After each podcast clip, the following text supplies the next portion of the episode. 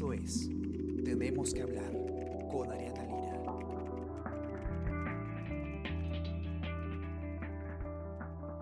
Hola a todos, ¿qué tal? ¿Cómo están? Espero que muy bien. Yo soy Ariana Lira y hoy tenemos que hablar del debut ayer del Perú en las eliminatorias rumbo al Mundial Qatar 2022. Ha sido un partido que ha quedado pues en empate 2 a 2 de, eh, contra la selección paraguaya. Y estamos hoy día entonces en una edición especial de este podcast con Miguel Roca, conductor del podcast eh, del comercio Jugamos como nunca, y Pedro Canelo, eh, editor de DT y además el periodista del diario que está encargado de eh, cubrir a la selección peruana. ¿Cómo están? Bienvenidos chicos, ¿qué tal? Muchas gracias, Aliana. Contento Gracias. por el empate. Gracias, gracias por la invitación. Pedro, eh, cuéntame, ¿qué, qué, cómo has visto tú el partido? ¿Qué opinas sobre el planteamiento de Gareca en este partido, en este primer partido rumbo al Mundial realmente? Sí, creo que fue un planteamiento inicialmente eh, más que no acertado, creo que no funcionó eh, el tema eh, físico en, alguna parte del, partido. Hay jugadores que, que no han disputado ningún partido oficial en todo el año. Por ejemplo, Miguel Trauco es un caso. Cristian Cueva recién ha vuelto a jugar hace tres, cuatro semanas. Y la presión paraguaya se, se impuso en el primer tiempo, ¿no? Paraguay fue mucho más rápido, marcó con mucha más intensidad. Y eso a Perú le, le costó mucho en el, en, el, en el primer tiempo. Pero en el segundo tiempo Gareca hace un cambio importantísimo, ¿no? Cambia el esquema. El primer tiempo Gareca juega con un 4-3-2-1, que es una variante que usó en el amistoso del 2019 contra Brasil y le funcionó porque Perú ganó ese partido amistoso. Pero en el segundo tiempo cambia a 4-2-3-1. Eh, ¿Qué cambió con eso? De que Yoshimar Yotun se adelantó un poco más. Entonces, Yotun, menos replegado, eh, menos pensando en la marca, se vinculó más a la creación del juego, a asociarse con los delanteros. Eh, sobre todo con André Carrillo, ¿no? que fue decisivo en el segundo tiempo. Y creo que ese segundo tiempo de Perú ¿no? tuvo mucho más peso en ofensiva.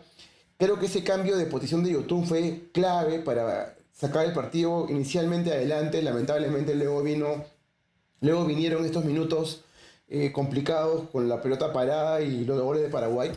Pero creo que el segundo tiempo, Perú, más que, más que ser mejor, creo que mostró más jerarquía, mostró su juego asociado otra vez. Y para todo esto, aunque no es muy bueno personalizar en el fútbol, pero creo que lo de Yotun es, es clave, ¿no? Eh, yo siempre digo de que si Yoshimar Yotun está bien, todo está bien para Perú, ¿no? Es un jugador que a veces no lo vemos tanto, más pensamos en Guerrero, en Farfán, en Galese, eh, pero creo que Yotun es, es el, el- lo que engrana todo el juego de Perú. Y creo que en el segundo tiempo se mostró mucho más. Eh, Miguel, ¿tú qué tal? ¿Cómo la viste? ¿Tú crees que de repente la, ausencia de un, un jugador eh, trascendental como Pablo Guerrero afectó de repente un poco el juego de Perú? Eh, de repente le quitó un poco el peso arriba, ¿no? No teníamos un aguantador natural como es Guerrero, no sé cómo la viste tú. Sí, lo que pasa es que, digamos, la importancia de Paolo como estandarte, como capitán del equipo y todo lo que él transmite, no solo por los goles que mete, que fueron cinco en eliminatorias, pero en realidad seis si es que nos ponemos este, quisquillosos y contamos el tiro libre ante Colombia, es un aporte muy importante para la selección. Pero sumado a la ausencia de Paolo en este partido de, ayer ante Paraguay, tampoco tuvimos a Edison Flores. Y Edison Flores anotó cinco goles en la anterior eliminatoria. Por eso un poco estaba la duda de quién iba a hacer los goles, ¿no? Roy Díaz fue el 9 titular ayer, más allá de que usó la camiseta número 11, pero se le sigue notando no desconectado el equipo porque hizo recorridos, hizo presión eh, en, en ataque, este, hizo presión, mucha presión a la, a la defensa paraguaya, pero por lo mismo que el primer tiempo fue tan atípico, fue un, fue un partido extraño en el primer tiempo, casi sin situaciones, eh, Ruiz no pudo aprovechar casi esos primeros 45 minutos. Recién en el segundo tiempo, eh, cuando cambia, y ya lo explicaba bien Pedro en su, en su primera intervención, cuando cambia un poco el dibujo táctico de Perú, es cuando la selección comienza a sentirse más cómoda, primero porque comenzó a utilizar un sistema que le es mucho más familiar, ¿no? El 4-2-3-1, más allá de que los intérpretes eran distintos, creo yo que Perú se siente mucho más cómodo con ese, con ese sistema, ¿no? Entonces, es en ese segundo tiempo cuando, de alguna manera, si bien encontramos el aporte goleador de André Carrillo, quien ha anotado su primer doblete con la selección, eh, sí se notaba que por allí faltaba más gente que pueda hacer goles, ¿no? Y ahí entra a tallar la figura imponente de Paolo, el capitán de Perú, pero también Flores, ¿no? Porque Flores ha hecho muchos goles con Perú, ¿no? Pero finalmente el 2 a 2 termina siendo, creo que, un resultado justo para lo que fue el desarrollo del partido. Pero ¿tú cómo la ves? ¿Es un resultado justo para ti? Sí, un resultado justo. Creo que Paraguay fue, fue muy superior en el primer tiempo y Perú lo supo remontar en el segundo. Y, insisto, ¿no? Eh, la ventaja que Perú logró con el primer gol de Carrillo creo que se pudo haber aprovechado un poco más porque eh, Hubo unos 15 minutos de, Perú muy bien posicionado en el campo, recuperando balones muy adelante. Eh, Carrillo se destapó totalmente y pudo haber llegado un segundo gol de, Perú y, no haber provocado la, reacción de Paraguay, ¿no? Pero si hacemos un balance del primer tiempo, creo que el empate es, es lo más justo. ¿Se pudo haber ganado? Sí, se pudo haber ganado, pero también creo que sumar de visita contra un rival directo, porque Paraguay es un rival directo. O sea, si me preguntas, ya como una opinión, para mí rivales directos de Perú en eliminatoria son Paraguay, son Chile, eh, Ecuador, Venezuela y por ahí también Bolivia, ¿no? O sea, son los equipos con los que Perú tiene que pelear por meterse en ese grupo de 4 o 5 que van al Mundial, ¿no?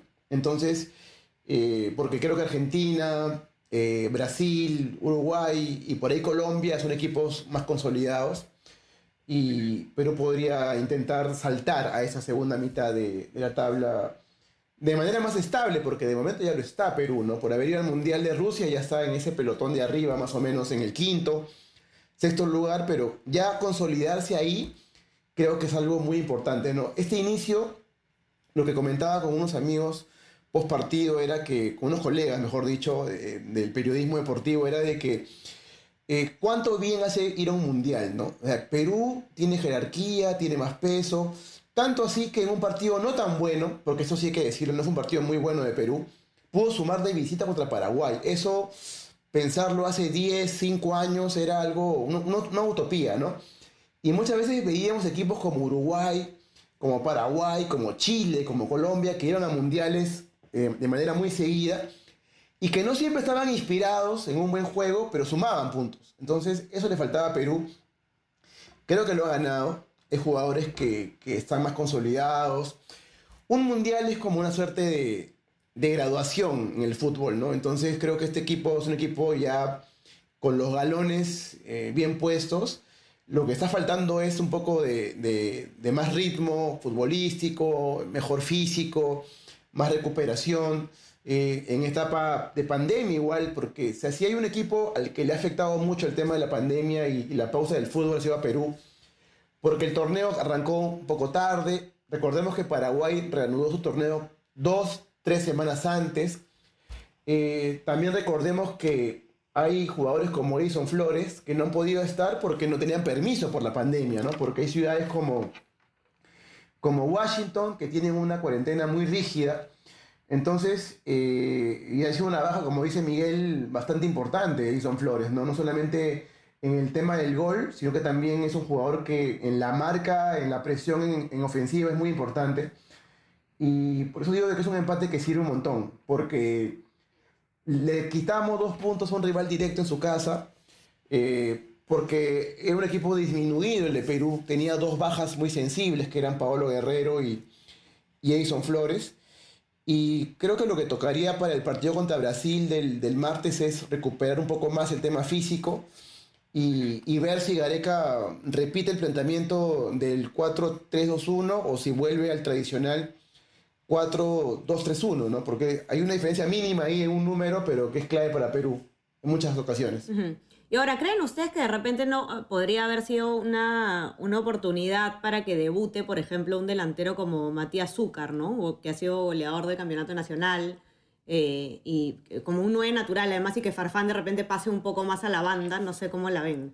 Sí, bueno, el caso de los delanteros de Perú es un poco, digamos, complejo, ¿no? Porque a partir de la ausencia de Paolo Guerrero, uno mira hacia atrás y más allá del presente goleador casi siempre de Rui Díaz en Estados Unidos, no hay delanteros que uno pueda decir, este lo puede suplir perfectamente. Hay delanteros, bueno, sí, Matías Zúcar es el goleador en este momento del, del, torneo peruano, es un delantero de Deportivo Municipal, pero por ejemplo, ayer en el partido con Paraguay no estuvo ni en banca.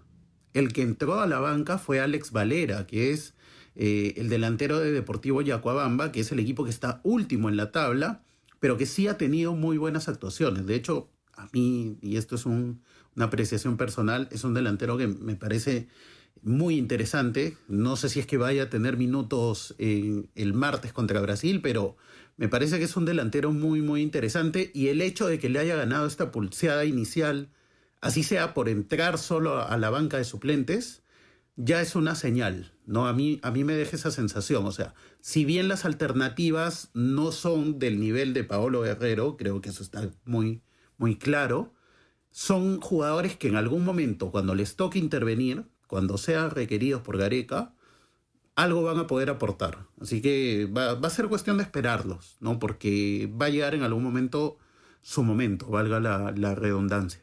¿Qué dices, Pedro?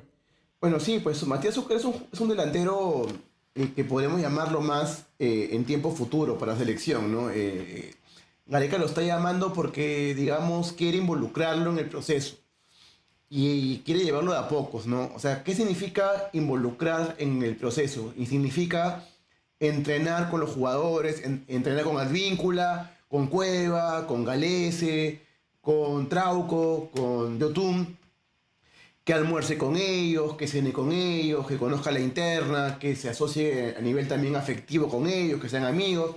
Parece un poco demasiado emo emotivo más que deportivo, pero es muy importante para un futbolista ese tipo de, adaptación, ¿no? Y lo ha hecho Gareca con otros jugadores eh, ya mismo, ¿no? Eh, en tiempos recientes y también hace unos años atrás.